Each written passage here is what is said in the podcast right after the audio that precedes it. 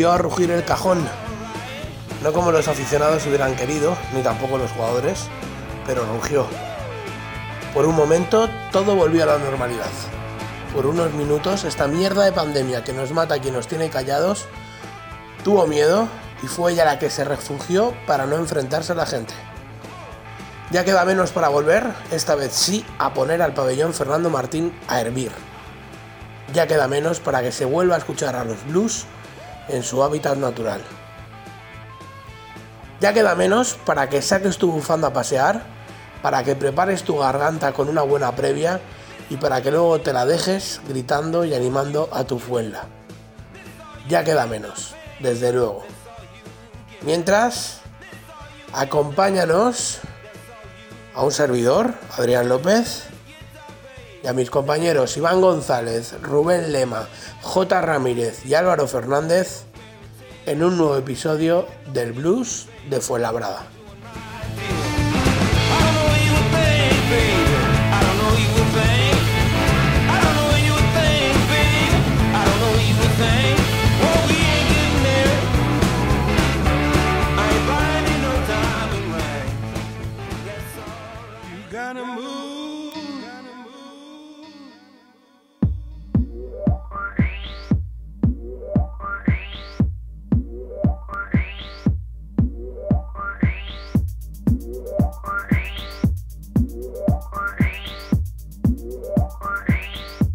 Yeah.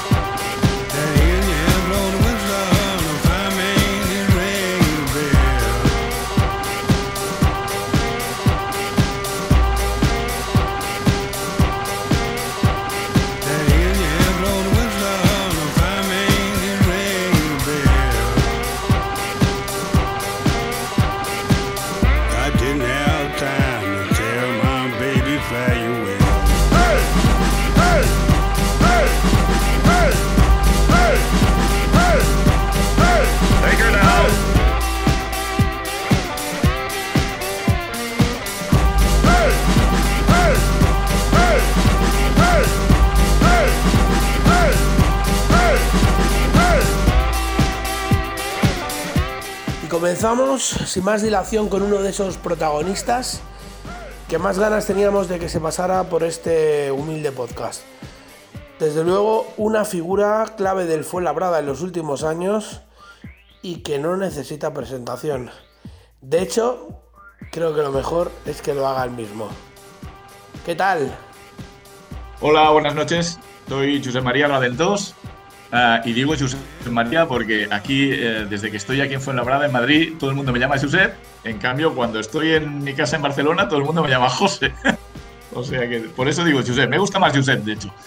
Y nada, estoy encantado, muy contento de, estar aquí con vosotros para que me trinchéis a, preguntas, ah, sobre todo que sean muy difíciles de contestar. Y, y bueno, a ver si nos reímos todos un rato.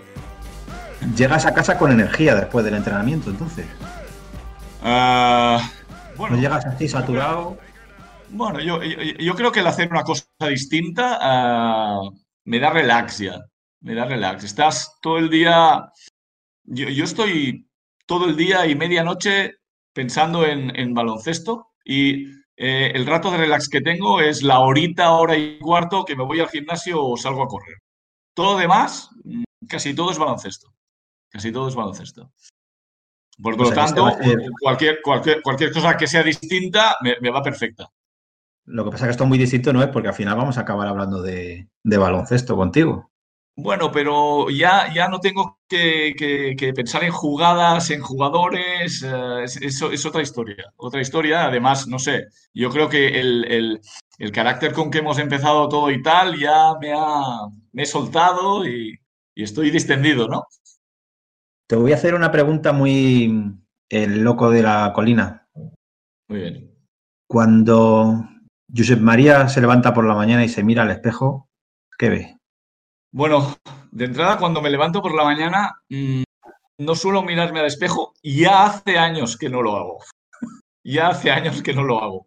¿eh? Pero Normalmente me levanto con muchas ganas de, aunque parezca mentira, de ir a trabajar, porque es que mm, a mí me gusta mucho el trabajo que tengo. Y tengo muchas ganas ya de, de, ducharme, de ponerme el chándal y, de largarme para el Fernando Martín todas las mañanas. Una pregunta que yo me hago últimamente mucho, cuando os veo en los entrenamientos, ahora por fin que os hemos podido ver, o en los partidos, es en qué consiste exactamente tu, trabajo. Porque estás tú, está Salva, está Sergio, pero tu trabajo como entrenador asistente, ¿en qué, en qué consiste exactamente? Bueno, normalmente eh, yo antes de llegar a Fuenlabrada siempre había sido primer entrenador. Cuando llego a Fuenlabrada es la primera vez que hago de entrenador ayudante.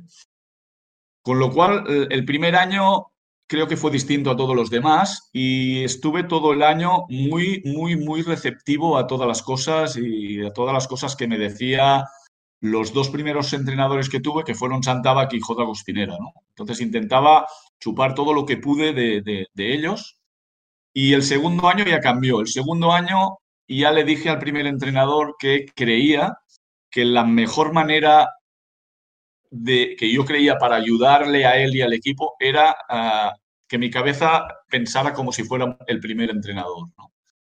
Entonces, ellos, él, estuvo de acuerdo y yo creo que me ha ido bien y, a los entrenadores que han ido viniendo les he dicho, les he dicho lo mismo. ¿no? Entonces, bueno, sí que es verdad que algunas veces hemos sido, bueno, yo en el periodo de principio de Cuspinera era el único ayudante, luego vino Sergio, éramos dos, y luego ya fuimos tres ayudantes, ¿no? Entonces lo que intentas es, es repartir el trabajo cuando hay dos competiciones tienes un poco más, ahora que tenemos una tienes, tienes un poco menos, pero siempre, siempre hay trabajo, ¿no? Porque siempre hay cosas a analizar.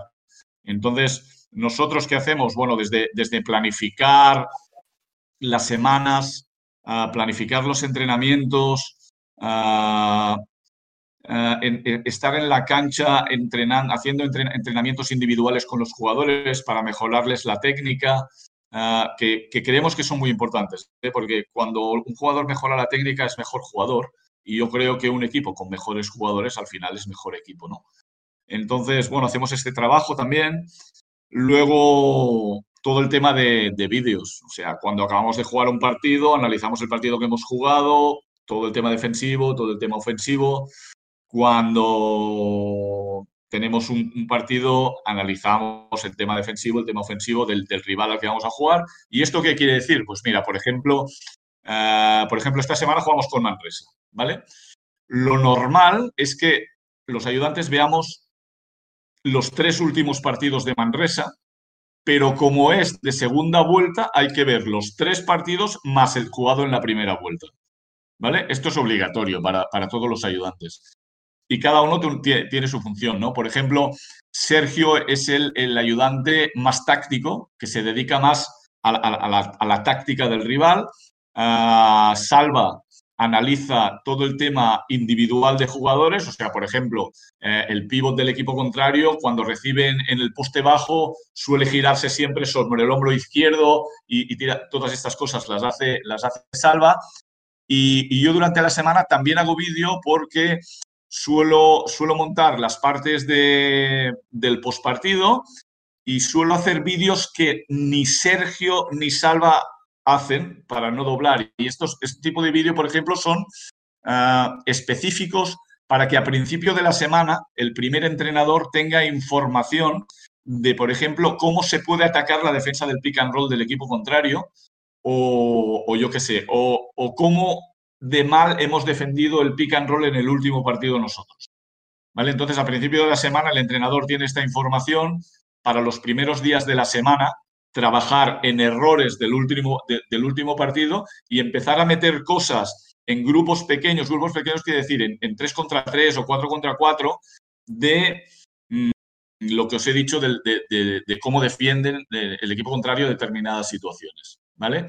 Aparte, Ah, mi trabajo también eh, eh, durante el fin de semana, cuando ha acabado la, jornada, acumulo todo el tipo de estadísticas posibles para dárselo al, al, primer entrenador. El primer entrenador recibe una carpeta nuestra y una carpeta del equipo rival. Entonces, en la carpeta nuestra van todas nuestras estadísticas. Estadísticas del, partido, del partido jugado. No, no.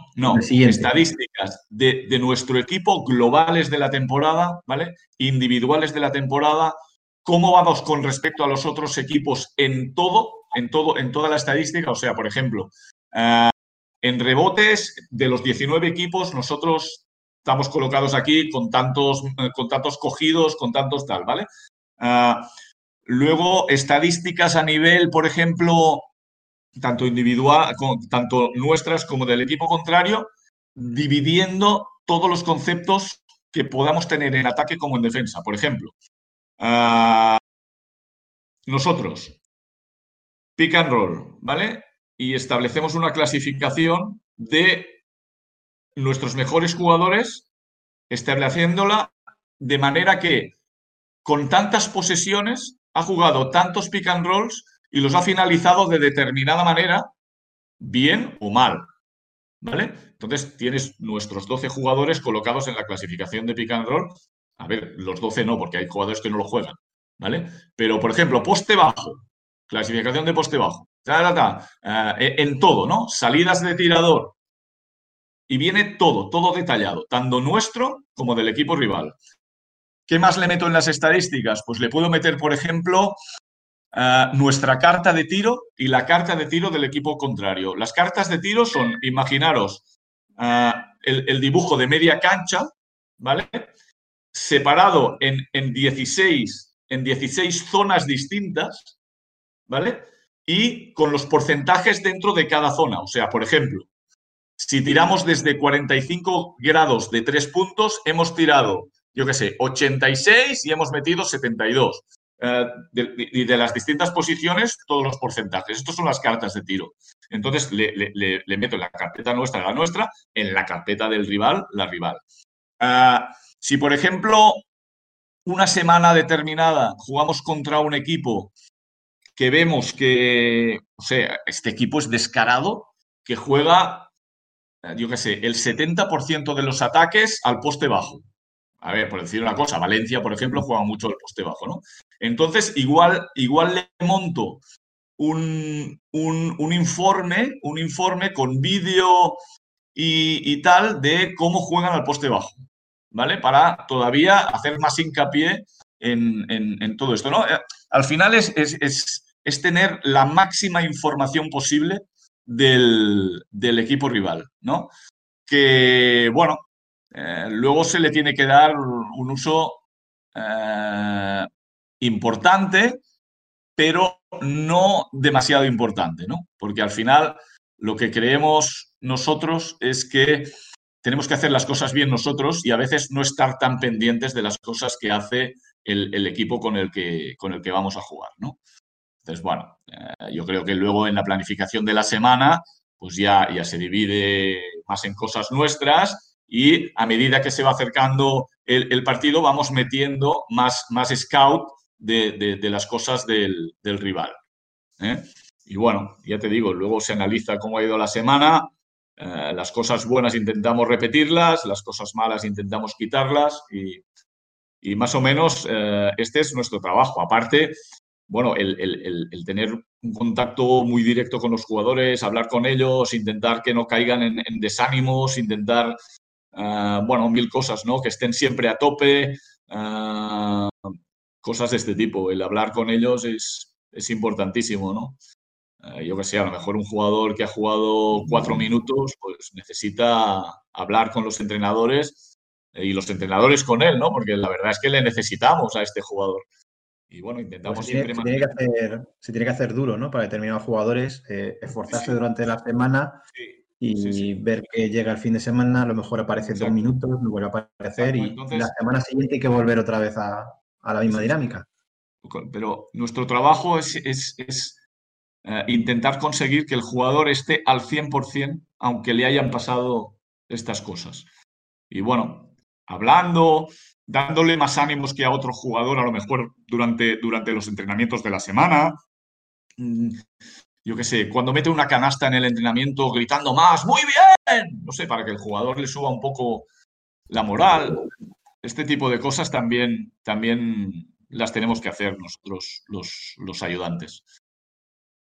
Y no sé, yo creo que más o menos os he, os he hecho un resumen de, de, todo esto. Hay, hay, o sea, no sé, hay, hay, más cosas, ¿no? Porque, por ejemplo, aparte de, de todo lo nuestro, aparte de todo lo nuestro, uh, no sé, yo veo Euroliga varios partidos a la semana, uh, Eurocup varios partidos a la semana, tal, y, tú me dirás, ¿para qué los ves? Bueno, pues no sé, a lo mejor en un partido veo, veo yo qué sé, un, un saque de banda que dices, que me gusta, ¿vale? Entonces al día siguiente yo voy y digo, mirad lo que vi ayer.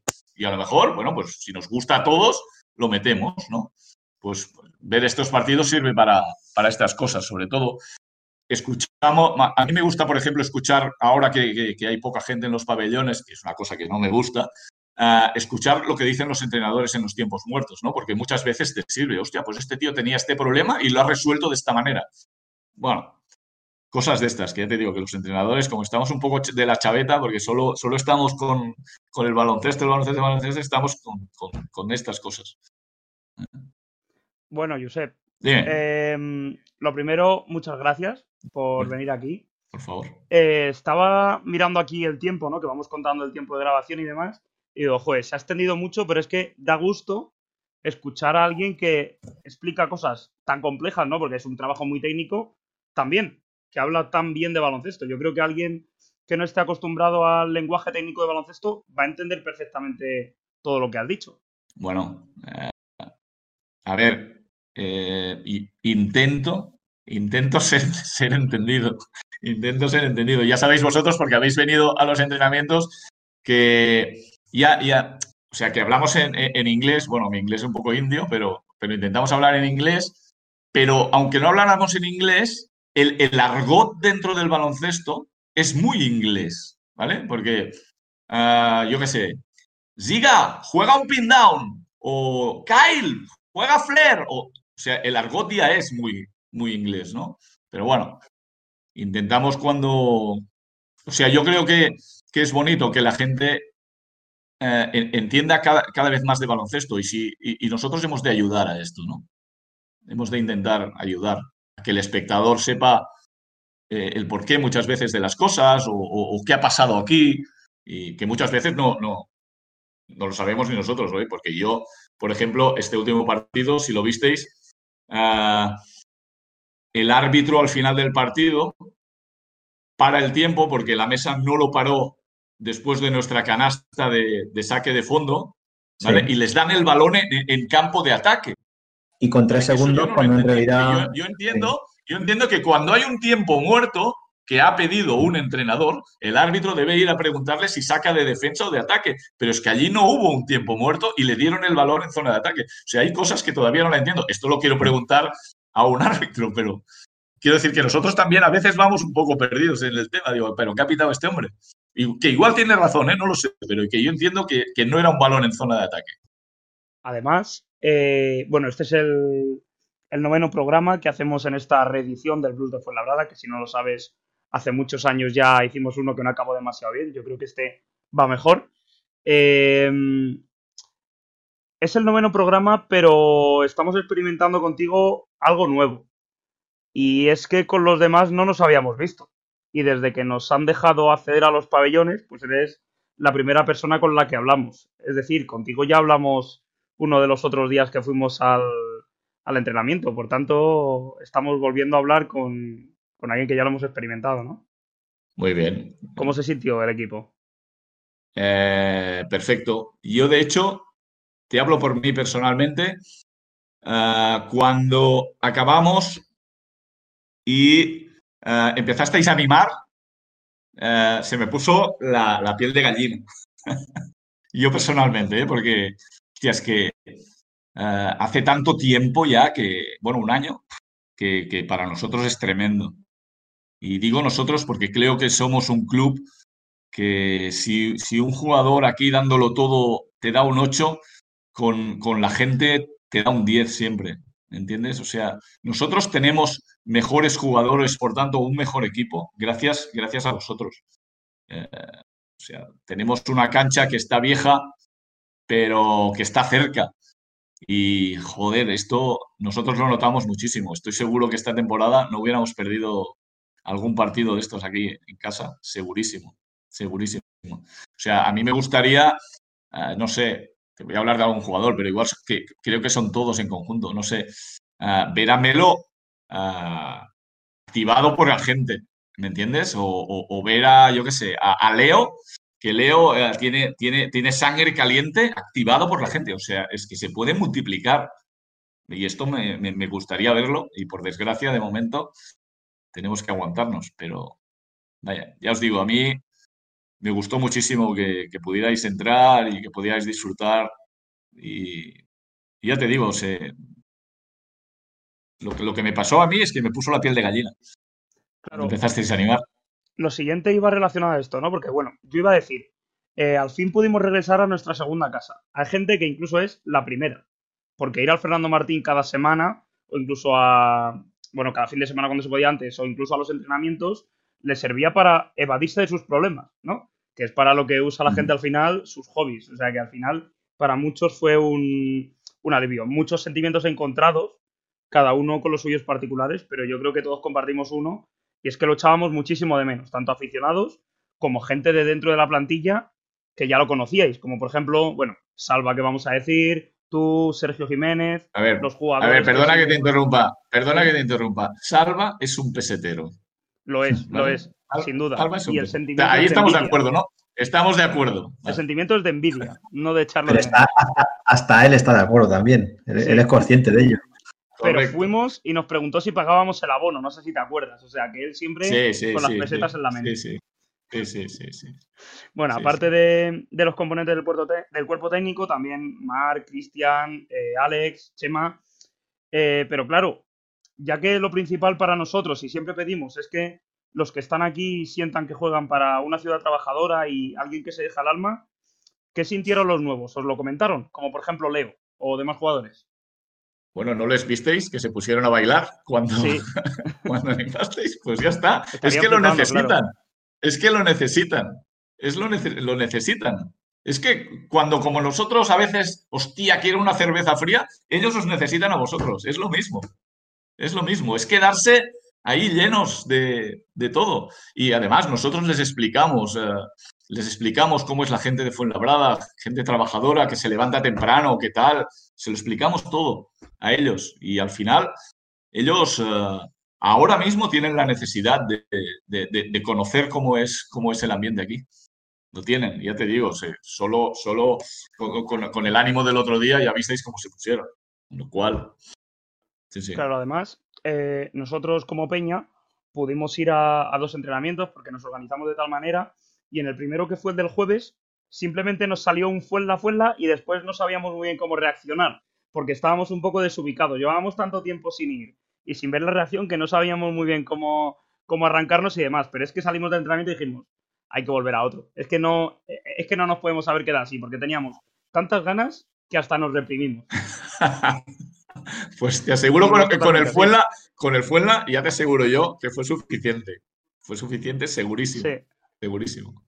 Sí, sí. Eh, bueno, a mí ya me conoces. Eh, yo fui uno de los que hizo una campaña a tu favor para que fueras el primer entrenador. Raventos is the man.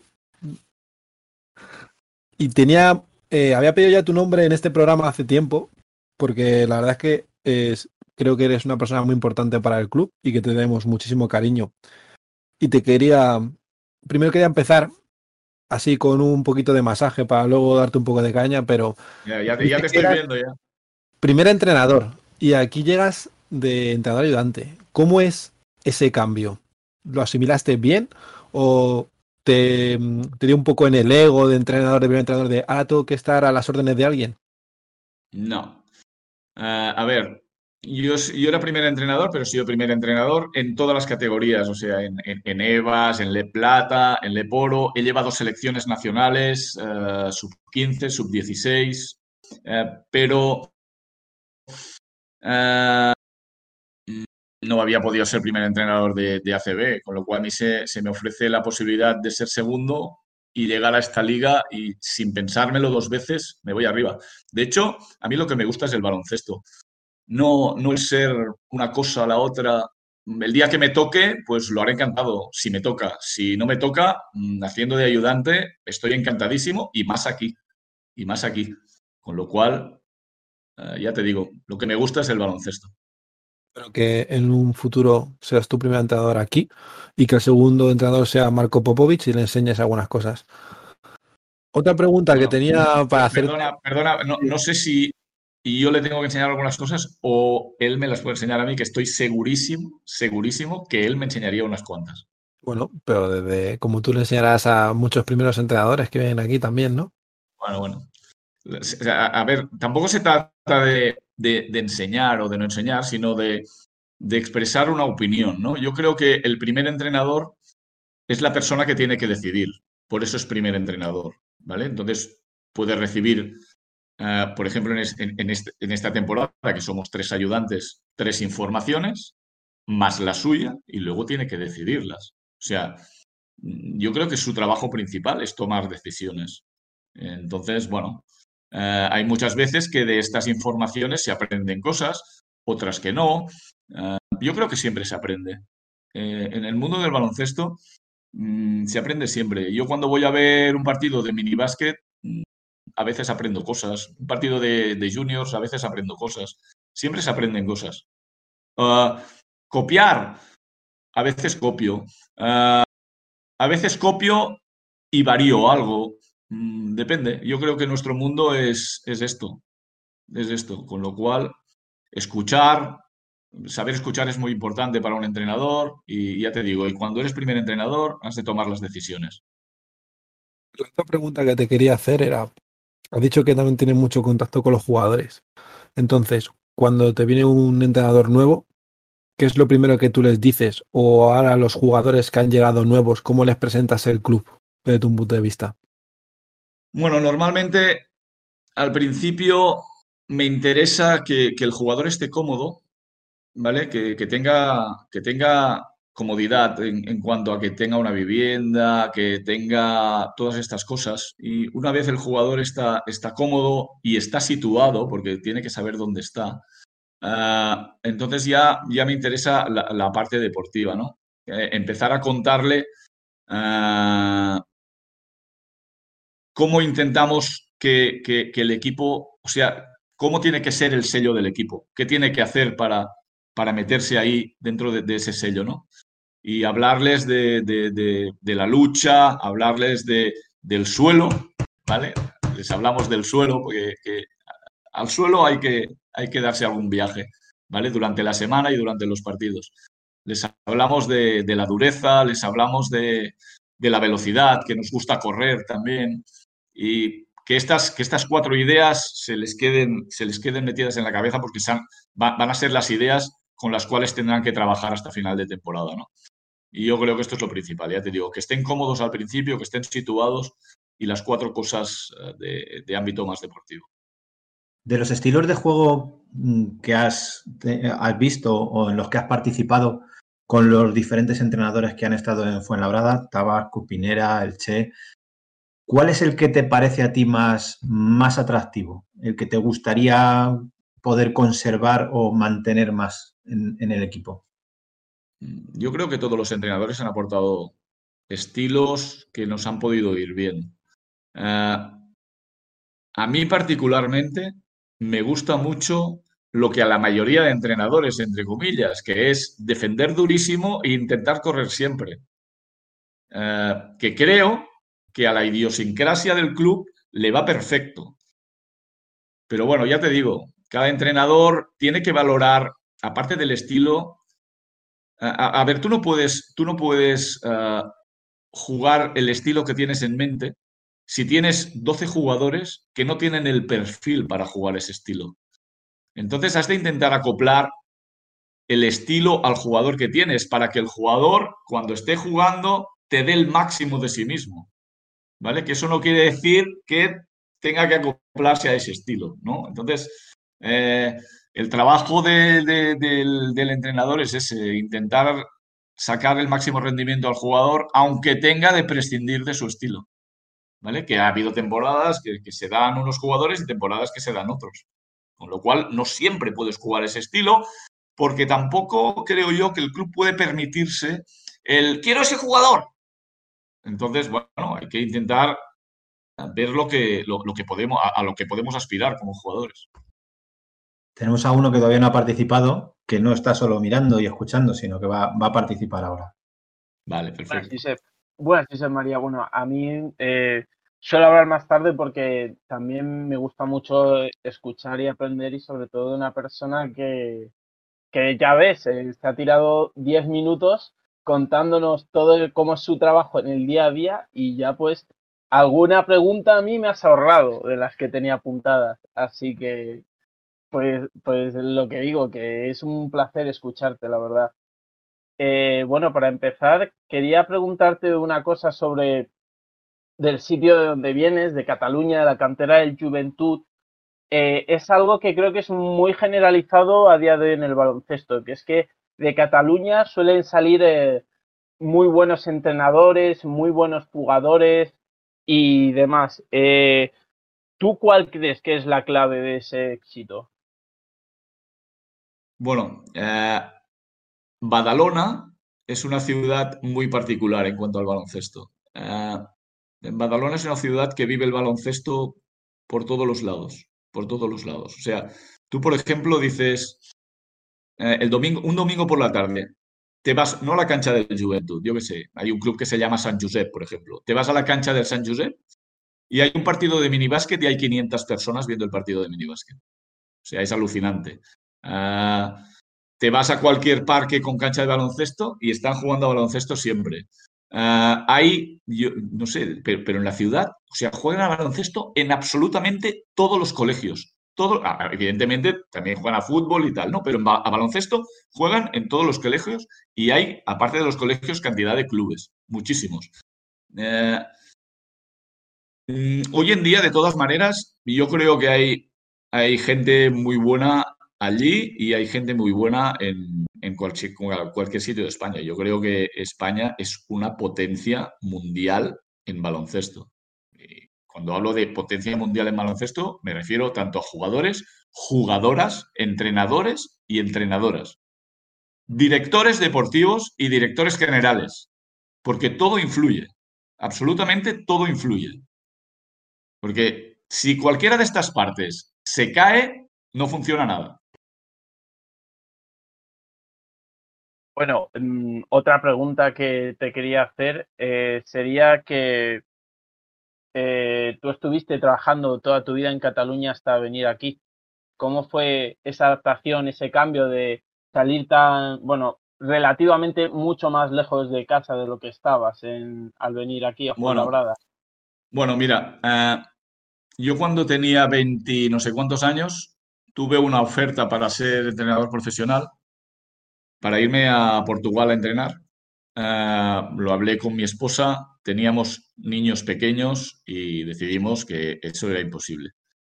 Cuando el Juventud me dijo para ser entrenador profesional y llevar su segundo equipo, uh, lo hablé con mi esposa, me dijo, hey, los chavales son mayores, ahora es el momento. Y entonces decidimos que yo me dedicara profesionalmente a esto y bueno, eh, empecé años allí en Juventud, mm, luego estuve en, en, LEPS, estuve en EVAS, ya te digo, selecciones españolas y hasta que me llama Fuela y, y vengo aquí.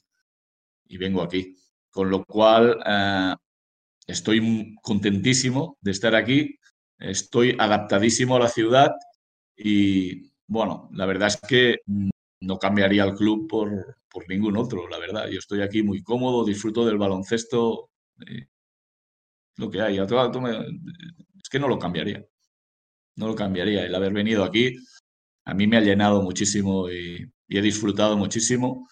Uh, los días de partido, ahora no, pero cuando estaba la gente eran unos días muy, muy, muy especiales, sobre todo cuando jugábamos en casa y los he disfrutado mucho. También es verdad que en estos seis años que he estado aquí hemos, hemos tenido temporadas que no han estado nada mal y que, y que hemos disfrutado mucho todos, ¿no? Y bueno, igual eso también ha ayudado a, a llenar llenar esto que, os digo, ¿no? De, todo lo contento que estoy. Bueno, eh, claro, como, como ya nos has dicho, y tú has tocado todos los palos al final a nivel de entrenamiento en el baloncesto, desde minibásquet a categorías más inferiores, hasta ahora que llegas a, la CB, eh, ¿con cuál te quedarías? Eh, aparte de entender la parte de que has llegado al ACB, a un club eh, súper profesional y has como parece ser cumplido un sueño de, llegar a estar en ACB en, ese tope. Quitando aparte eso, eh, simplemente, ¿qué categoría crees que es en la que puedes disfrutar más con los jugadores? Bueno, yo creo que, que las he disfrutado absolutamente todas porque las he disfrutado absolutamente todas. Y no entiendo el haber llegado hasta la, hasta la ACB sin haber pasado por las otras. La verdad es que igual, si me hubiera saltado alguna de las partes anteriores, igual me, me faltaría algo. ¿Vale? Entonces, no, la verdad es que no sé contestarte con qué, con qué etapa me quedaría. Me gustan todas, absolutamente todas las que he tenido, incluso las temporadas que he entrenado baloncesto femenino, que han sido muy pocas, pero han sido un par, también me lo pasé muy bien. Con lo cual, todo, no, no, no, no sabría, no, no sabría contestarte. La verdad es que todas son muy importantes. Evidentemente, a nivel deportivo, esta es la más importante porque es la categoría más alta, ¿no? Pero no, no, no, no voy a despreciar ninguna, ninguna etapa anterior en absoluto. Bueno, como, Espera, un, inciso que le quiero hacer. Eh, el otro día ya que has dicho que entrenaste baloncesto femenino y el otro día eh, le dimos, bueno, le diste me gusta a un, a un tuit que publicamos en la cuenta de Fuenlabrada Blues. Eh, ¿Crees recuperable una cantera femenina en, el baloncesto Fuenlabrada? Mm, mi opinión personal es que sí. Sí, sí. Además me gustaría mucho. Eh, yo creo que haría el club más grande, ¿no? todo lo que sea ampliar, yo creo que es positivo creo que es positivo, ¿no? Ampliar y ampliar y ampliar. Y... Yo creo que es positivo. Para toda la gente que nos gusta el baloncesto, oye, mm, tendremos más partidos para poder ir a ver, ¿no? O sea, es... No sé, a mí me gustaría, la verdad, me gustaría. Ojalá, ojalá, lo recuperemos. Sobre todo ahora que parece que todos los clubes, o bueno, una mayoría de clubes ACB está apostando también por, por tener equipos, equipos femeninos en, sobre todo en la, máxima categoría, ¿no? En, Liga Femenina Nacional. Sí. Tengo, tengo que deciros que estoy pinchando al, director de cantera, que es el señor Guardia, para esto. O sea, él, él sabe que yo le he dicho que, que, como director de cantera lo que tendrías que hacer es empezar a poner baloncesto femenino aquí. Se lo he dicho más de una vez. Pero bueno, hace falta que... Me, me dijo, ¿hay dinero? Digo, no lo sé.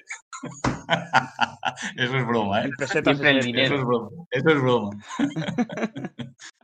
Al final, al final siempre sacamos una exclusiva aquí, ¿eh? No sé cómo nos apañamos, pero al final alguien siempre suelta. Álvaro. La verdad es que, la verdad es que estamos, estamos muy contentos de, de, que haya podido venir Salva con nosotros. Es una persona que, aparte de sus conocimientos, porque lleva, tiene muchísima experiencia eh, dentro de la cancha, fuera de la cancha, porque antes de, venir aquí están distintos clubes, como sabéis, y tal. Ah, es una persona con un optimismo tremendo, es una persona dispuesta a ayudar, ah, bueno, sabe escuchar muy bien y ya te digo, estamos contentísimos de tenerle con nosotros. ¿Crees que Salva puede tener el carácter idóneo y que puede haber entrado en el momento idóneo para una temporada sin afición en Fuenlabrada, por supuesto? Bueno, yo creo que Salva mm, todo lo que aporta es positivo.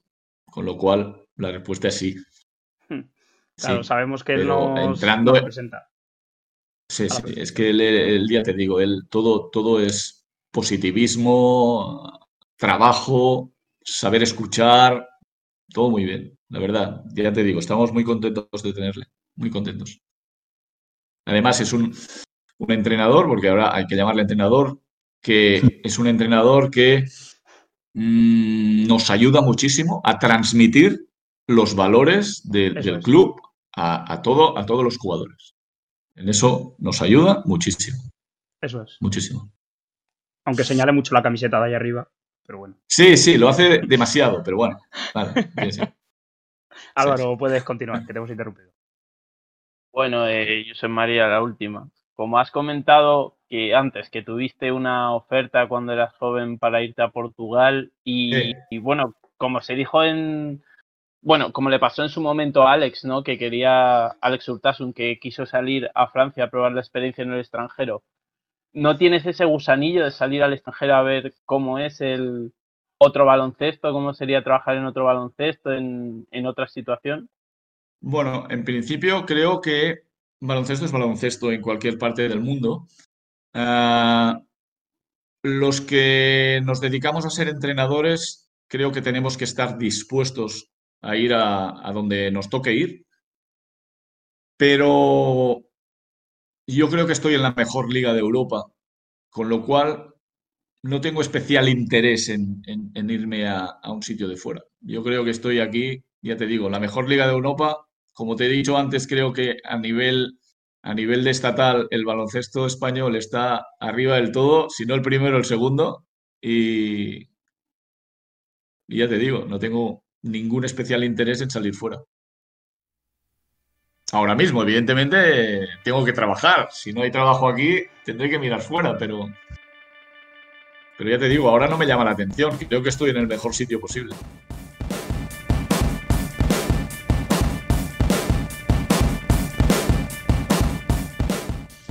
Bueno, Josep, bienvenido a la encerrona. Tienes 32 preguntas, picantes o no. La cuestión es que la gente te conozca. Ca- Al principio empecé con 20 preguntas. He cambiado todas para ti. Por cosas que quiero saber sobre ti y que quiero que la gente también te conozca. Muy ¿Estás bien, preparado? preparadísimo. Son respuestas cortas y luego al final de la encerrona, si quieres alguna matizarla o quieres comentarla, pues la podemos debatir. Normalmente es Vale. que sean rápidas. Empiezo. ¿Te sientes fuenlabreño? Sí, ¿Es Fuenlabrada un buen sitio para crecer deportivamente? sí, ¿Sientes que eres de los más queridos por la afición? sí. ¿Cómo desconecta Raventos?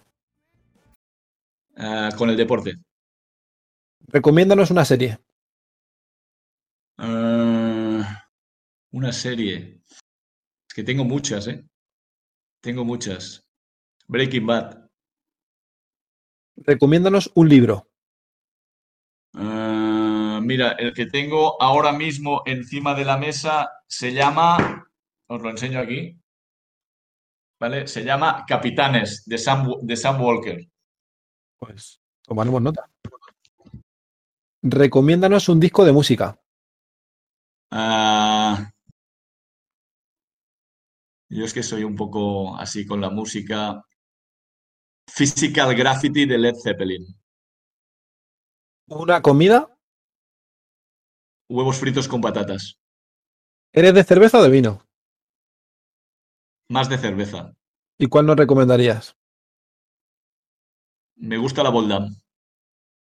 ¿Por qué ser entrenador de baloncesto? Mm, Yo creo que lo llevo dentro. Mi padre jugaba baloncesto, ya me llegaba a las canchas y me entró enseguida el gusanillo y lo llevo dentro. ¿Cuándo viste o descubriste que era posible vivir de ello?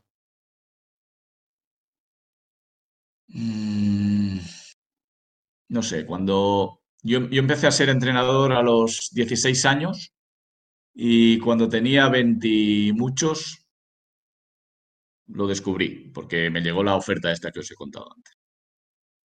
Sin baloncesto, ¿qué sería Raventos? ¿Qué sería? Me gustaría ser un entrenador. Me hubiera hecho gracia que hubieras dicho feliz. No, no, con ser entrenador y la gente, saben todos, ah, el entrenador, eso me gusta. ¿Cuál es tu primer recuerdo de baloncesto? Ah, mi padre metiendo una canasta, saltando, haciendo como el salto de la rana con las piernas, ¿no? Con las piernas así. Un partido que no olvidas. Un partido que no olvido, como entrenador o como jugador, porque también había jugado. Ambos. Ambos, pues mira, como jugador un partido que ganó mi equipo en Andorra, que si no lo ganábamos descendíamos de categoría y ellos iban, primer, eh, ellos iban primeros y lo ganamos. Y como entrenador, bueno, yo creo que como entrenador tengo muchos. Espero que el, mejor todavía no haya llegado, pero no sé. Me fui muy contento con las clasificaciones de Copa del Rey, con la clasificación de playoff y con el último partido de, de Marco. Y ahora, un partido que quieras olvidar. Ninguno. Mejor momento en Fuenlabrada. Cuando ganamos. ¿Y el peor?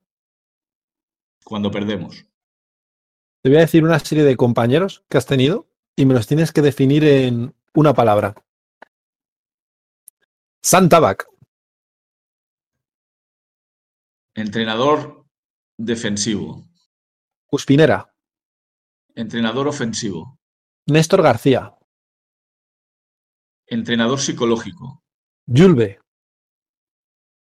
Entrenador joven. Paco García. Entrenador veterano. Juárez. Entrenador con temperamento. Ana Montañana. Ah, entrenadora. Entrenadora. Hostia, es que no me sale la palabra y la tengo en la punta de la lengua. ¿eh? Ah, entrenadora emprendedora. Rubén Portis. Preparador físico. Sergio Lorenzo. Ah, ah, buen amigo. ¿Se traiciona mucho en este trabajo? Mm, yo he visto poco. ¿A ti te han traicionado alguna vez? Espero que no. Si lo han hecho, no me he dado cuenta. ¿Has sentido que la afición te ha querido como primer entrenador? Sí, ¿Has querido ser entrenador- primer entrenador del Fuenlabrada? sí, sí. Desde el día que llegué. ¿Se te ha ofrecido?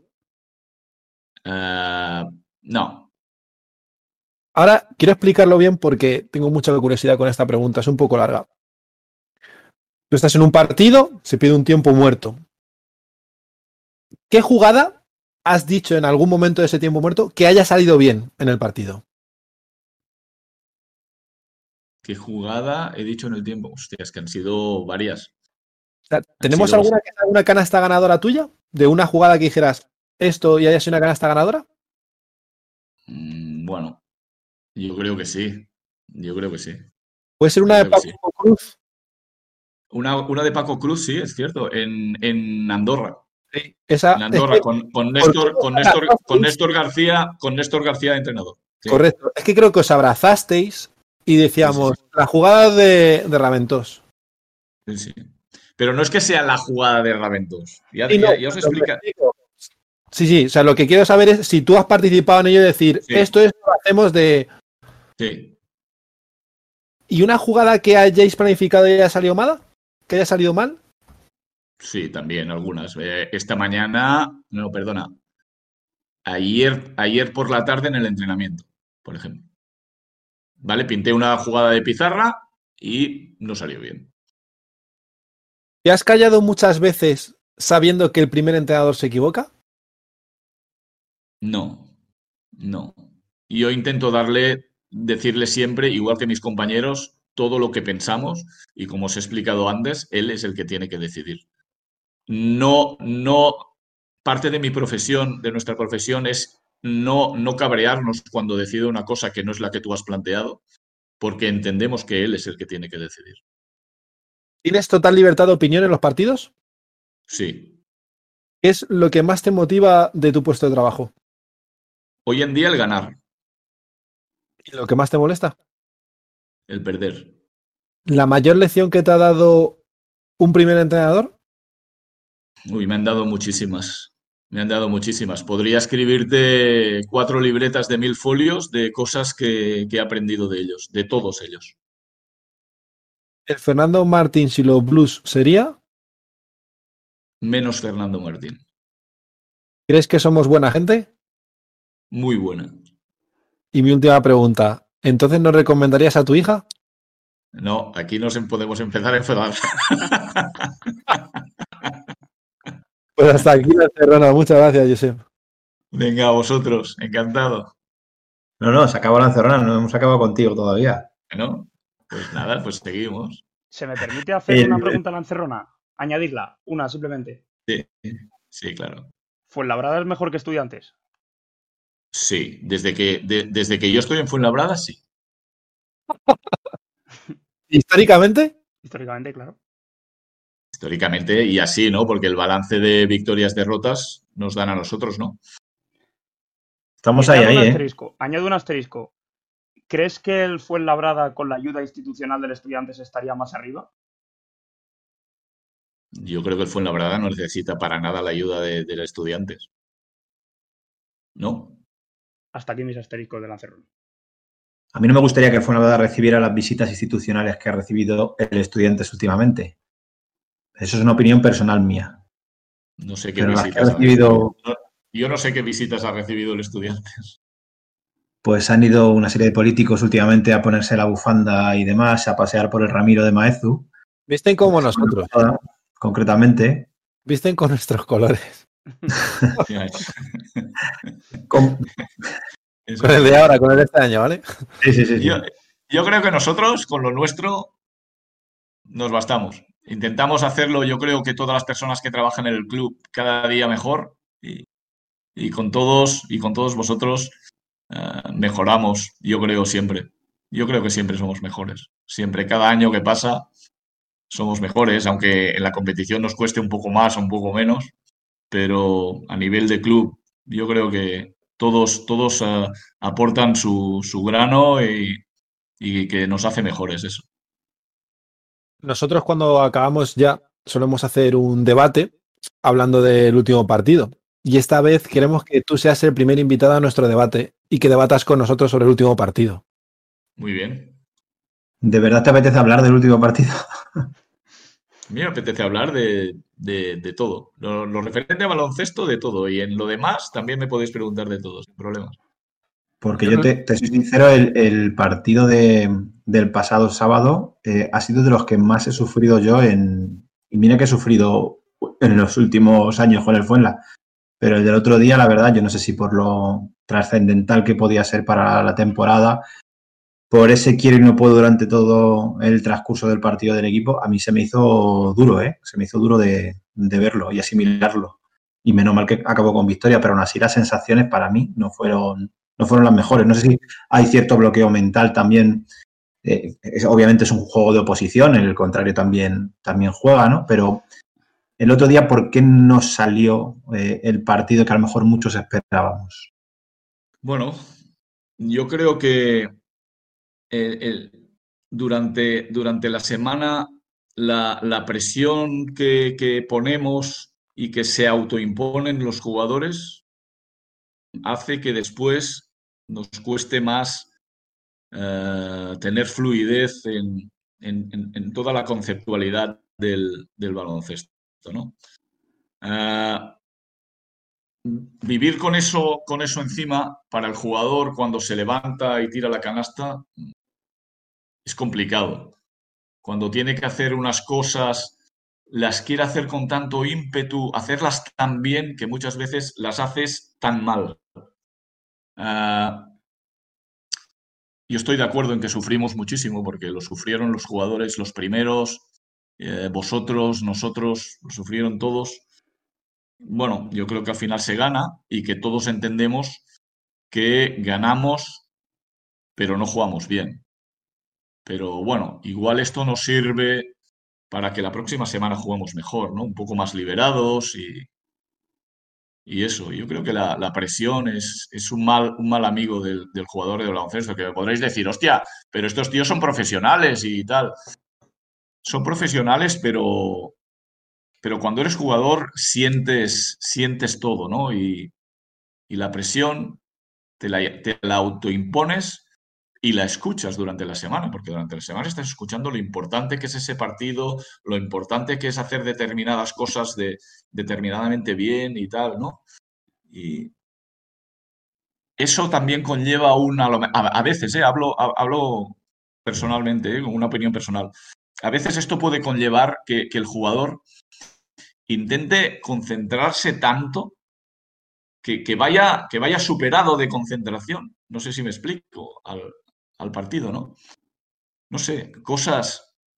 Por ejemplo, antes de empezar el partido, los entrenadores salimos a la cancha para pasar los balones a los jugadores y tal, porque ahora los, los, chavales que normalmente lo hacen, pues con el tema del COVID y tal, no, no, no puede ser, ¿no? Bueno, normalmente una hora y media antes salen los jugadores que tienen sus rutinas y salen a la cancha. En este partido me viene a buscar Oscar eh, Mota al despacho. Oye, que Leo dice que ya está en la cancha. Miro el reloj y faltaban dos horas y diez para empezar el partido. ¿Me entiendes? Eso, eso ya, ya, significa de, coño, tranquilidad, ¿sabes? Y muchas veces estas cosas traicionan y se hacen difíciles, pero bueno, eh, lo importante era sacarlo el partido, ¿eh? Lo importante era sacarlo. Yo creo que antes de jugar el partido, eh, te firmo una porquería de partido y ganarlo. ¿eh? Te lo firmo antes. Sí, yo, yo vi el partido a posteriori. No pude verlo en directo, entonces no sufrí tanto. Entonces lo que te hace es fijarte más en detalles. Y hay caso Trimble, o sea, desde la lesión ha bajado su rendimiento, algo ha pasado ahí, está claro. Y también me he fijado en el... Qué lástima que eh, nunca podamos tener a, a todos al 100%. O sea, cuando Trimble ha estado muy bien, Mar García ha estado fatal. Cuando ahora Melo está un poco peor, ahora Mar García sí sube, pero creo que nos falta el que estén todos bien no te estoy diciendo un 100%, pero sí a un 80% que estén todos participativos. Y ya te quiero preguntar eso. Hay caso Trimble, porque tiró un montón, eso es cierto, tiene confianza, pero en los porcentajes son muy malos, sobre todo en tiro de dos fueron muy malos. Ah, Melo, Melo es, es un jugador excepcionalmente bueno. Excepcionalmente bueno. Ah, que muchas veces mm, el tema de la autorresponsabilidad es lo que decíamos antes, ¿no? Puede, puede llegar a, superarte, pero ya te digo que es un, jugador buenísimo. Entonces, ¿qué pasa con Melo? Bueno, pasa que, evidentemente, todo el trabajo que os he explicado antes que hacemos nosotros, el equipo rival también lo hace. ¿Y, a quién va el, foco principal? A parar a Melo. A parar a Melo porque al principio no le conocían y, bueno, era, era un festival. Ahora le conoce todo el mundo. Entonces es más difícil. Yo no creo que Melo esté peor que antes, sino que los equipos contrarios le, ponen muchas más trampas, muchos más problemas para, para, frenarle a él, ¿no? Pero ya eh, os digo que es un jugador excepcionalmente bueno. O sea, tiene todo. Tiene mano para tirar, tiene ah, un, un control del balón impresionante, tiene una, una visión del, pase cuando juega el pick and roll bastante buena. Tiene una velocidad increíble con el balón en la mano, pero increíble quiere decir que no lo ves ni pasar. Y, bueno, evidentemente todas estas cosas las saben los demás equipos e intentan parárselas.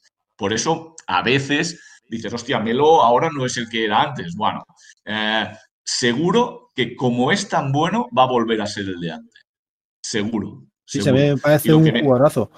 Pero, eh, ¿él se está frustrando porque ahora no le están saliendo las cosas? Mm, ¿Sabes qué pasa? Que él, es un jugador.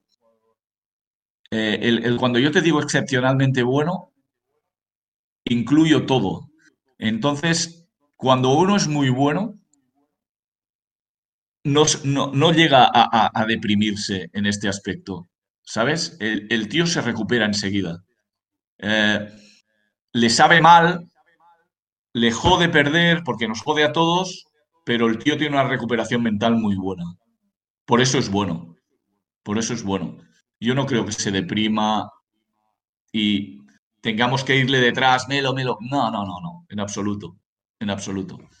Yo creo que es un jugador que, que además de ser bueno, se divierte jugando se lo pasa bien, se lo hace pasar bien a los demás y, va a ser el de antes seguro.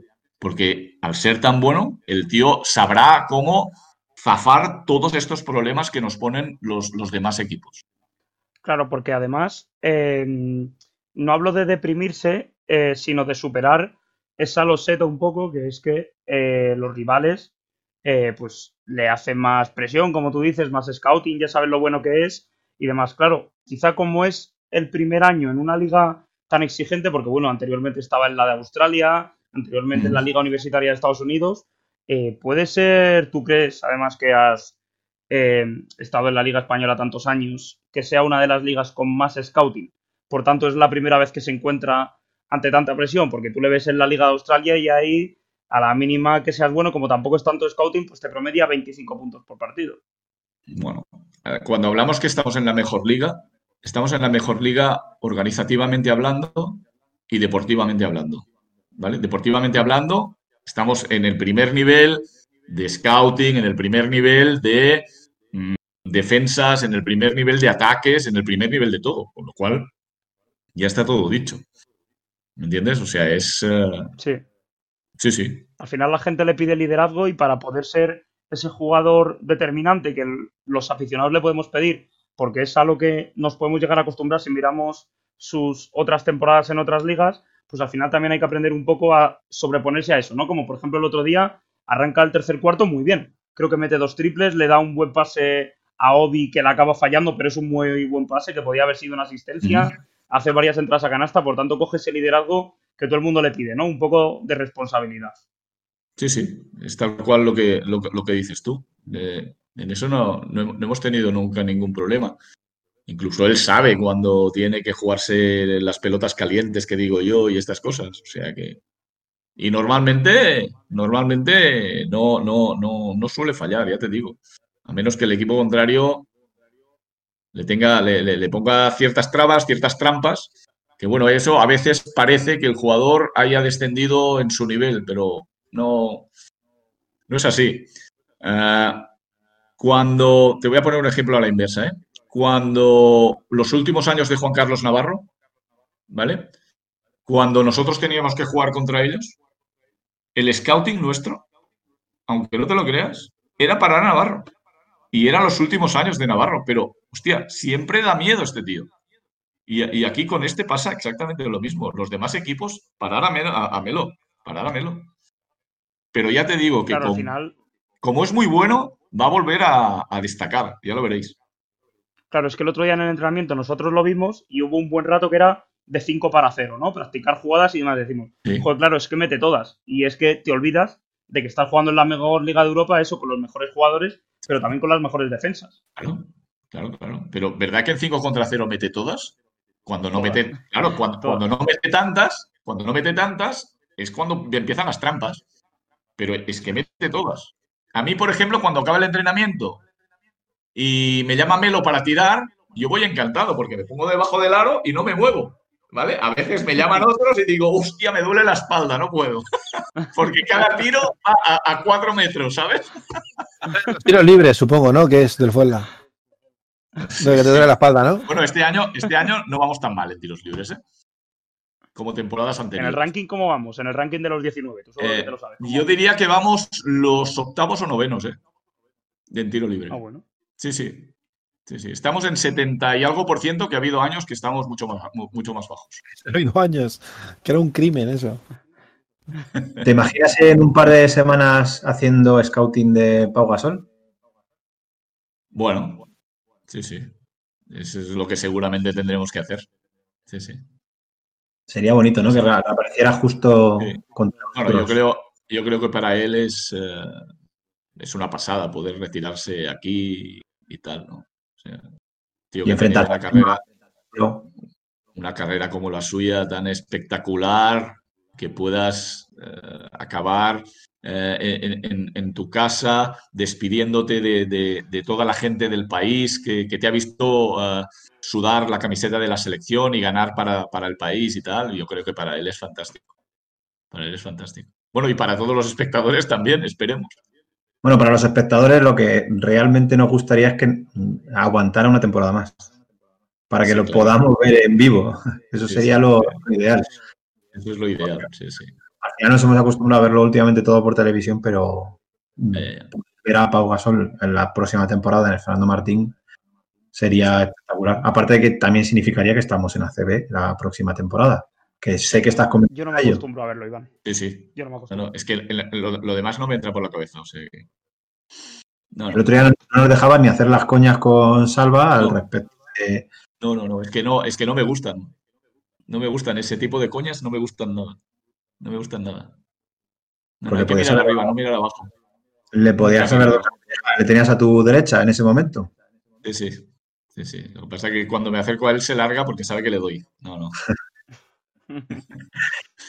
Bueno, José María, ¿ha sido tan, tan picante como, como parecía?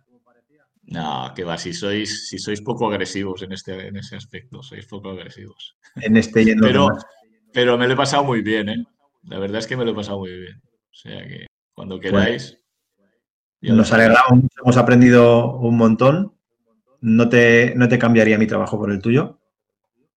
Bueno, Yo me quedo con el tema de baloncesto nivel aficionado y, y demás. también, también es bonito, también es bonito, ¿no? Sí, sí, sí, pero esa sobredosis eh, no, la, no la soportaría. No la soportaría, sobre todo eh, ese curro que te pegas eh, con las estadísticas, para luego el otro día encontrarte con la magnífica estadística eh, de, nivel, de rebotes ofensivos del Fuenla y ver cómo se desperdició. Bueno, lo que hay. Es, es otra estadística que llevamos muy bien este año, ¿eh? Rebotes ofensivos. Yo diría que vamos segundos de los 19 equipos, ¿eh? Pero qué mal aprovechamos. Estamos muy bien ahí. Bueno, Pero que aprovechamos ahí de aquella manera. bueno. Aquello que se decía antiguamente de rebote ofensivo triple, no, no llevamos Depende de cómo, depende de cómo cojas el rebote. Tú, tú ponte como jugador que coges un rebote ofensivo y ves la posibilidad de, de meterla de ahí debajo. No te acuerdas de los que están ahí detrás fuera. Eso es lo común, es lo común. Pero bueno, vamos a intentar, os lo aseguro que lo estamos intentando, ¿eh? Que el equipo mejore de, de todas, todas, ser optimistas y la verdad es que por trabajo no queda. Estamos todos muy, muy, muy, muy metidos. Y cuando digo todos, eh, ahí meto a los jugadores, ¿eh? porque están metidos, os lo digo yo, están metidos. Pues nos alegra mucho, mucho saberlo y nos alegra muchísimo haberte tenido con nosotros. Un en- placer. Y bueno, como dice Rubén, esperamos vernos en persona en el último de la temporada que se pueda hacer en el Fernando Martín Ojalá. y celebremos pues el, el- el final de temporada por todo lo alto. Ojalá, ojalá. Bueno, me ha encantado estar con vosotros, ya lo sabéis que, que os quiero muchísimo y nada, a vuestra disposición para lo que queráis. Nosotros a ti también, Josep María. Muchas gracias. Un abrazo. Venga, un abrazo a todos.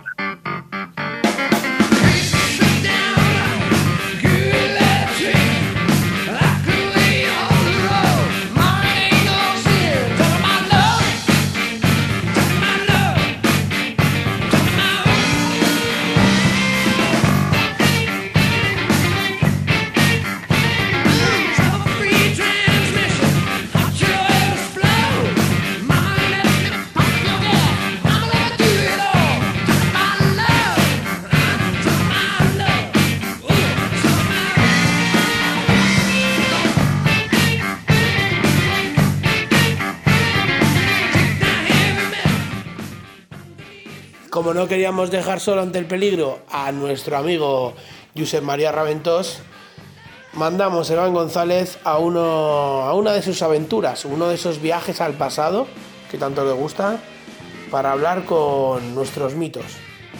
Y esta vez el turno es para el señor Nacho Castellanos.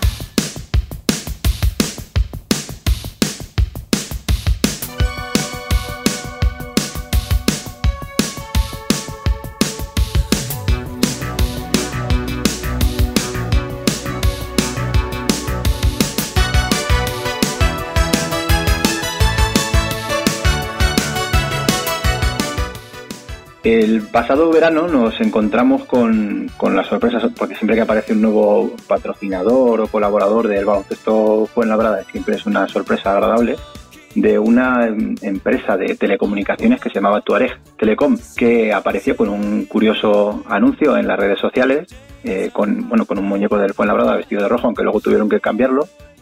Y en dicha presentación de, esta empresa eh, apareció una foto que obviamente con las mascarillas nos costó un poco más, pero los más viejos del lugar reconocimos a un exjugador del, del Fuenlabrada, a Nacho Castellanos. Un jugador que pocos pueden decirlo, ha disputado con el Fuenlabrada eh, en tres categorías completamente diferentes, en Liga EVA, en ACB y posteriormente en, en Liga LED. Y está con nosotros para hacer un poquito de, de memoria. Nacho Castellano, muy buenas. Hola, buenos días. Lo dicho, eh, pocos pueden contar lo mismo que tú, que has estado con Fuenlabrada en tres categorías diferentes. Y eso que solo estuviste tres temporadas. Bueno, a mí la verdad que tres temporadas me parecen bastantes porque fue en el club que más que más años jugué y con el que más vínculos tuve, sí. Y bueno, y sigo manteniendo porque la verdad al final siempre te llegas un, te llevas un cachito de, de todos los sitios donde has estado y a Fuenla pues evidentemente pues le tengo dentro, pues, tiene su espacio y bastante grande dentro de, de mi corazón. Los que podemos hacer memoria y recordarte, yo creo que eras mm, a ver si me confundo, un adelantado a tu tiempo, porque eras un cuatro más bien tirador. Sí, bueno, y más que cuatro, eh, la realidad es que yo jugaba de tres cuando era cuando era más jovencito y luego con el paso de los años, pues se me fue más ubicando en el cuatro y demás, pero bueno, pocos años antes de llegar a Fuenlabrada, en mis primeros años en ACB y demás, eh, yo era un tres, yo cuando fiché en, en Baskonia, eh, eh, el 3 era titular, era Marcelo Nicola, nada más y nada menos, y el, y, y el otro 3 que había en el equipo era yo. Pero luego, pues, dadas las circunstancias y las diferentes ligas, y hombre, hombres altos no había tantos como ahora, evidentemente, en la liga, pues se me fue ubicando más en el 4. Y bueno, también yo, yo me sentía a gusto en esa posición. Pero bueno, mm, cuando era más jovencito era un 3, la verdad. ¿Qué recuerdos tienes de aquellas tres temporadas? Porque la verdad es que fueron muy diferentes.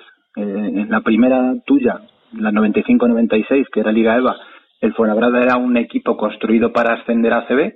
No se consiguió, ¿no? Después de haber hecho una temporada tremenda, pero luego en, los playoffs eh, nos llevamos un estacazo. Luego fue el primer año ACB tras comprar la plaza y la verdad es que fue un año bastante desastroso a nivel deportivo y luego la, la temporada LEP, que fue eh, otra cosa completamente diferente, ¿no? Porque eh, fue eh, una temporada bastante buena en liga regular y luego unos playoffs durísimos en los que se consiguió el ascenso. ¿Qué recuerdos tienes tú de, o, qué es lo que más te viene a la cabeza de aquellas épocas?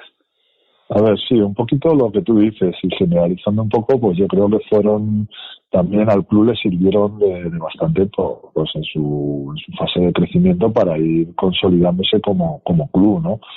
Los primeros años es cierto que fueron agridulces porque bueno no conseguimos el ascenso deseado, que fue para lo que se formalizó el primer, la primera temporada del equipo en Liga EVA.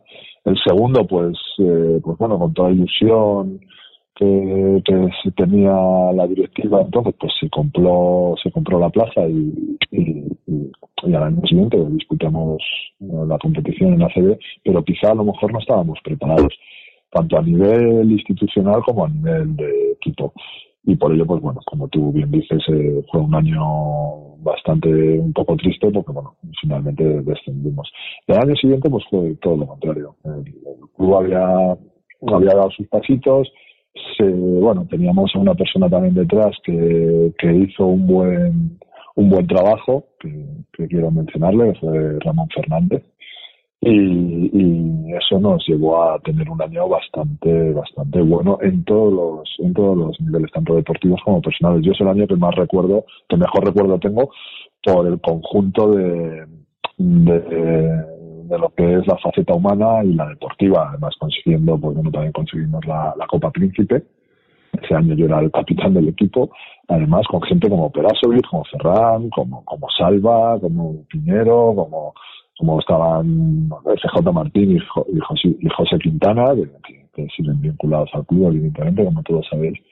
Y fue un año muy bonito, lo pasamos, lo pasamos muy bien y deportivamente nos acompañaron los resultados y, y la verdad que fue, fue muy bonito. A mí, ese año que yo quería haber renovado y finalmente no se pudo, pues la verdad que fue uno de los grandes, de mis grandes, eh, bueno, pues eh, desilusiones que tuve deportivamente el no poder haber materializado ese ascenso que, hicimos deportivamente y no lo ganamos en las canchas, haber seguido el año que viene en la Pero bueno. ¿Tú a Ferran y a, y a Peras los conocías ya? ¿Habías coincidido con ellos en el Tau? Eh, con Ferri no, con Ferran no. Con Peras sí, con Peras en mi, en mi primer año que yo jugué, bueno, jugué media temporada en Vasconia porque decidí irme bueno, irme no, que me, que me dieran seguido. Estuve con Peras y, y, jugaba mucho, jugábamos muchos unos contra uno y bueno, yo siempre recuerdo que hacíamos sesiones de tiro juntos a veces y tal y el, jodido siempre me decía, dice, tú como mucho me vas a empatar, porque le voy a meter todas y era cierto, de vez en cuando conseguía empatarle. Entonces, para ti, eh, tú que habías estado la temporada anterior ya en, ese equipo que, que desciende, eh, porque para, para los jóvenes o la gente que, que tenga la perspectiva actual, eh, no, no es difícil explicar la trascendencia que pudo tener un fichaje como el de Peras, ¿no? Por eso te preguntaba que si tú habías coincidido ya con él, que él, estaba en ACB, en, en, el Tau en ese momento, que fuera a jugarle con el, con el Fuenlabrada, que apenas tenía bagaje histórico en, en ACB, ¿no? Es como si, mm, pongamos el ejemplo, JC Carroll hace tres temporadas decide bajarse a un equipo de LEVA a jugar, ¿no? Más o menos.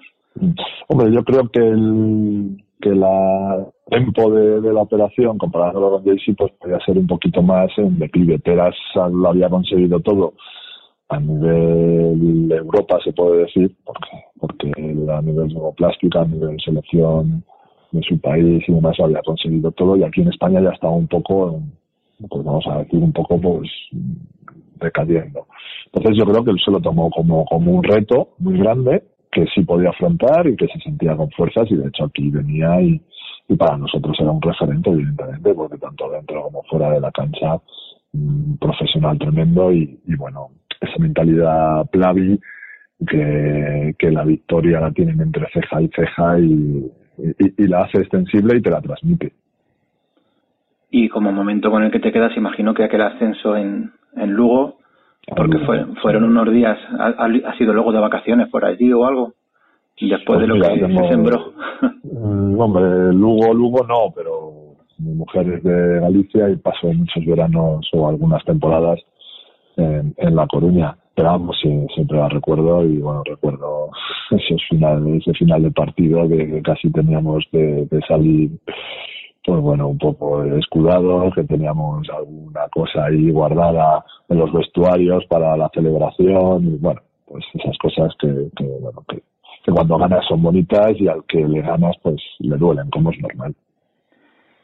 Eh, una de las cosas por las que tenemos esta conversación, que es lo que más me interesaba sobre todo hablar contigo, es el, el post, ¿no? A tu carrera, a tu carrera deportiva porque bueno, has nombrado a, Marcelo Nicola, por ejemplo, ¿no? que actualmente es el, entrenador de, GBC. En verdad, por ejemplo, coincidiste con el otro Nacho, con Nacho Yáñez, que ha hecho una carrera como, como segundo entrenador eh, ahí en Tenerife. Y tú, sin embargo, pues eh, te has dedicado al, al mundo empresarial. Mm, ¿Cómo, ¿Cómo es ese momento en el que decides eh, se acabó el, el jugar, el deporte, y comienzas otro otro bagaje. ¿Lo habías ido planificando? Sí, yo yo tenía yo la tenía en la cabeza, tenía claro que, hombre, el deporte para mí ha sido es y seguirá siendo un proyecto y algo muy importante dentro de mi vida. Pero sí tenía claro que yo no quería seguir vinculado de la misma forma y manera que había estado hasta entonces cuando estábamos de forma profesional. ¿Vale? Entonces, de hecho, pues mira, yo tengo tres hijos actualmente y, he entrenado a un par de ellos durante cuatro o cinco años con un desgaste tremendo, pero, pero lo hacía por, por mis hijos, por inculcarles eh, el deporte, el juego en equipo, el trabajo en equipo, el sacrificio y demás, pero no he tenido nunca ninguna ninguna ningún proyecto de, querer ser entrenador y seguir vinculado de esa misma forma profesional al baloncesto. Entonces, bueno, cuando yo acabo de jugar, que acabo de jugar en, la isla de La Palma, preciosa isla, por cierto, eh, pues eh, me surge la posibilidad de asociarme con, una persona que conozco allí y que tiene, y que tiene una franquicia de telefonía. Y a raíz de eso, pues bueno, la verdad que, como yo digo, en aquel momento pensé, yo era jovencito, no, no tenía muchos años. Eh, creo recordar que tendría treinta y pocos. ¿vale? No tengo una gran cabeza para ello. Pero todavía podría pensar, oye, pues mira, si esto me sale mal, pues todavía me puedo volver a poner las putas y, jugar en algún equipillo para seguir intentando, intentándome ganar la vida. Pero la verdad que desde el primer momento me, fue bastante bien, trabajamos mucho, eh, lo que fue la, la empresa eh, canaria pronto se nos quedó pequeño y salió la telefonía móvil por entonces, y bueno, fue todo un boom y, yo decidí volver para Madrid, pues, bueno, para utilizar pues toda la gente que conocíamos y qué tal, pues para seguir creciendo y expandiendo. Así, bueno, la verdad que ha sido así. Ahora que se lleva mucho esto en el tema del coaching, ¿no? Y en esas charlas que se dan para, para preparar a la gente, eh, el, el tema de haber trabajado, bueno, de haber sido deportista durante tantos años, ¿te ha servido a ti a nivel personal, a nivel profesional, luego, a posteriori? Esa experiencia pues en, clubes, en equipos. Tengo que decir que sí, muchas veces incluso los deportistas no nos damos cuenta, pero esto me acuerdo de una charla que tuve con una con una chica que, que pertenece al CSD, al Centro Superior de Deportes, que nos decía es que los deportistas tenemos una serie de valores que no les da el valor y, tiene mucho valor. Yo, a día de hoy, eh, el concepto festivo, el concepto sábado, domingo, no lo entendemos como una persona mm, de a pie normal que tiene su trabajo, que trabaja normalmente de lunes a viernes y que llega el fin de semana y es libre. Nosotros los fines de semana, todos los fines de semana trabajábamos.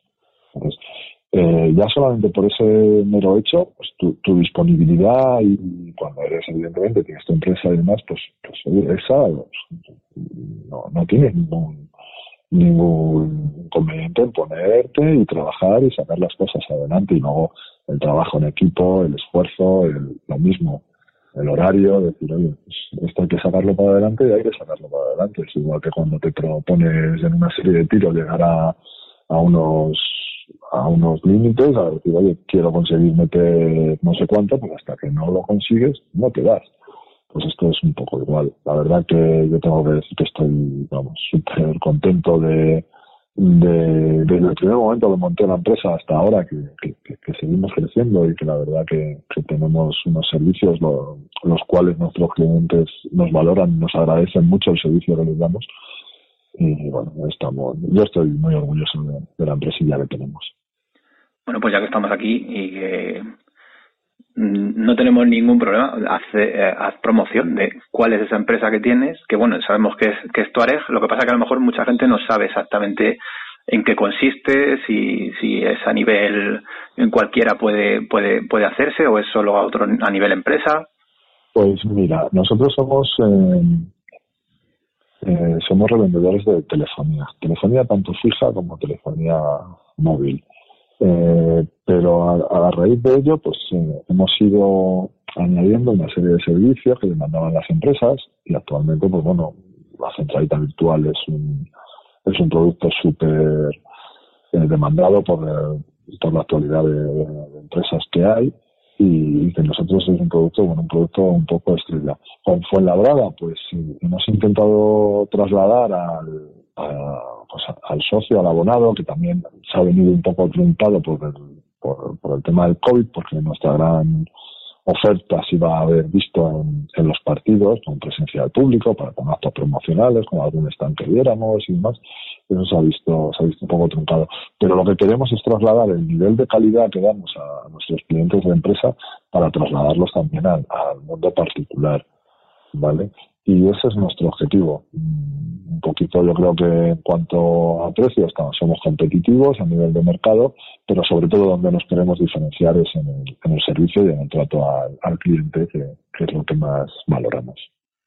Que es lo que has dicho antes, ¿no? que como no libras los fines de semana, pues... Bueno, intentamos, la familia me intenta, pero cuando hay un problema y hay que estar, pues hay que estar, no nuestro servicio, evidentemente, es un 24 por 7. Si un, problema, si un cliente te pierde un teléfono y hay que y hay que dar de baja la línea para que no tenga un, sobrecoste por el robo que se ha producido o hay una avería importante con una con una fibra en, una empresa, en, una casa y tal, pues estamos siempre al pie del cañón, evidentemente. Bueno, esto, esto va a sonar a super promoción, pero he de decir que yo di el, di el paso y, y me pasé a, a, Tuareg, estoy, con vosotros, ya sé cómo, cómo funciona y la verdad es que no tengo ningún problema.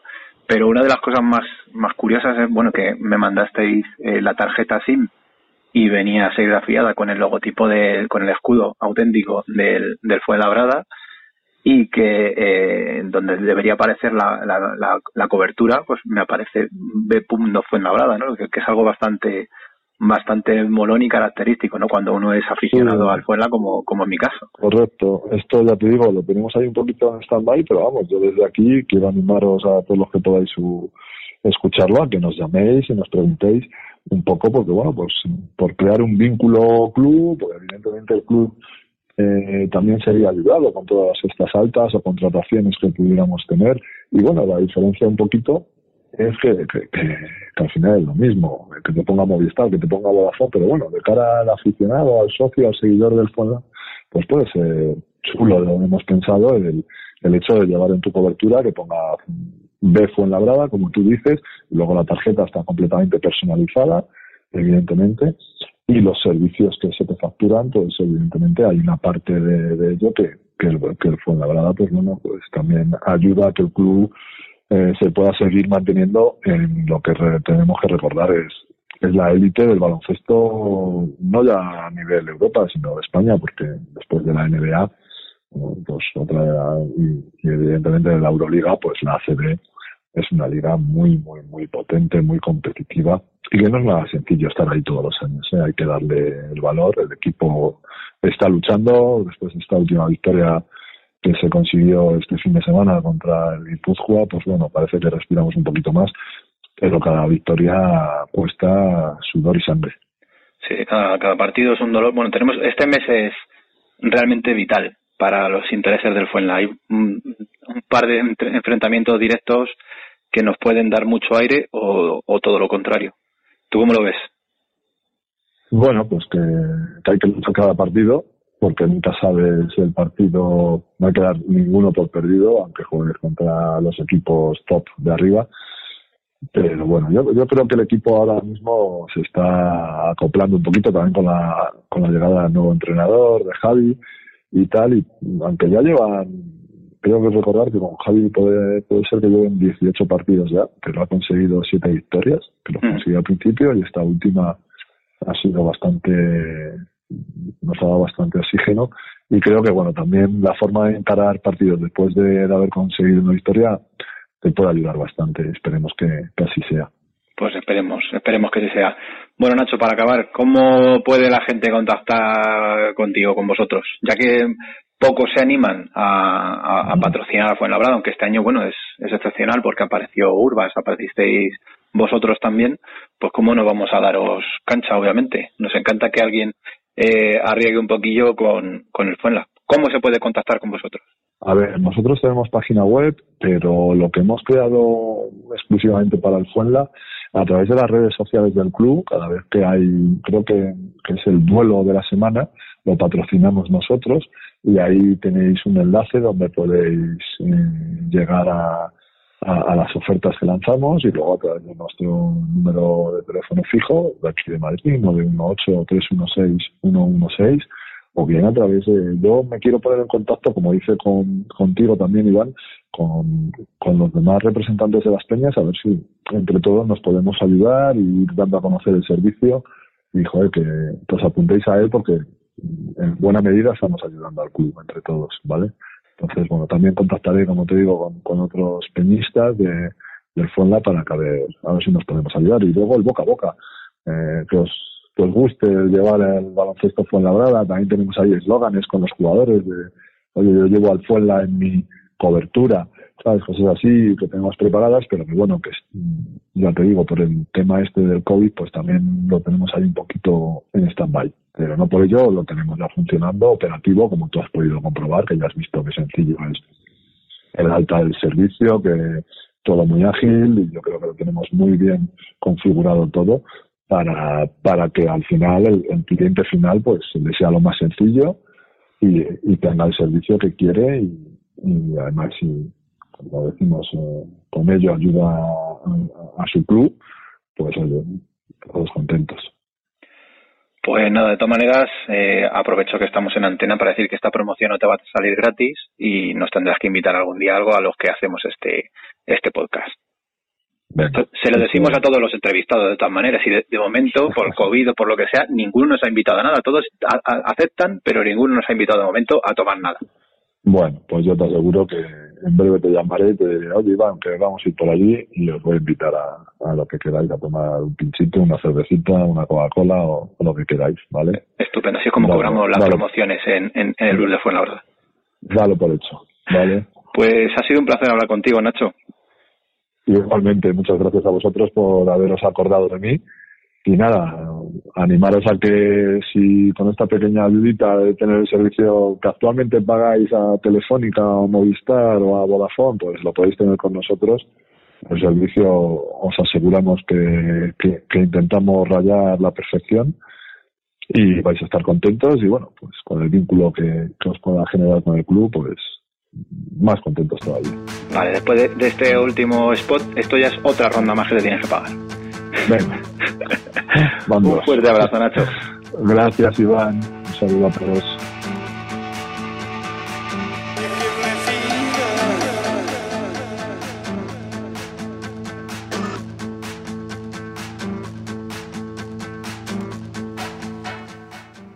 Pues la verdad es que nos ha quedado un programa muy bonito. Redondito, sin fisuras y con protagonistas que ya son parte de la historia de nuestro club.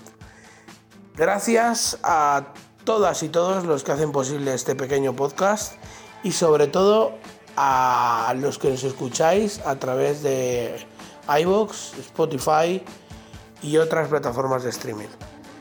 Ha sido un placer y nos oímos en el siguiente episodio de El Blues de Fuenlabrada.